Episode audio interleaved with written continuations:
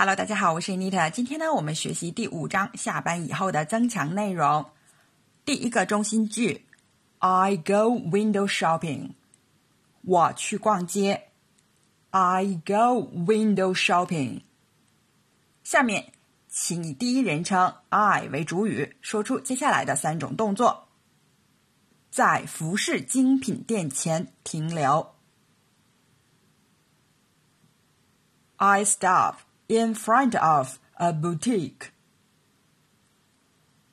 I stop in front of a boutique. Boutique 呢是卖服装还有配饰的精品小店，它也可以指百货商场里面的精品小店。看价格标签。I look at the price tag.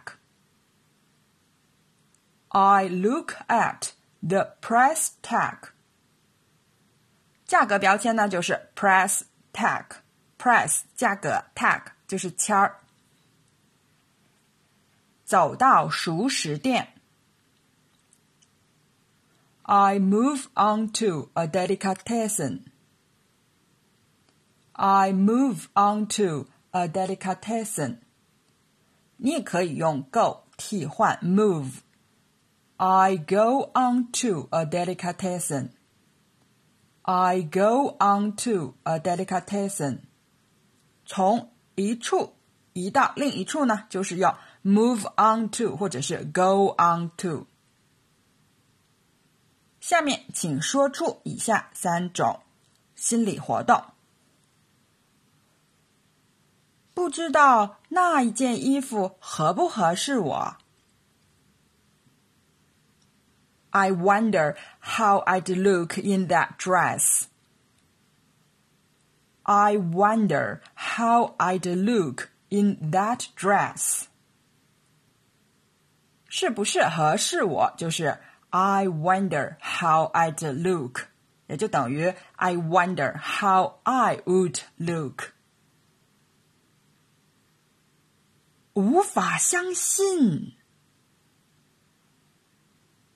I don't believe it. I don't believe it. 你也可以说，This is incredible. This is incredible. 或者说，unbelievable. Unbelievable. 这些说法都可以。那一件比较好。 That's more like it. That's more like it.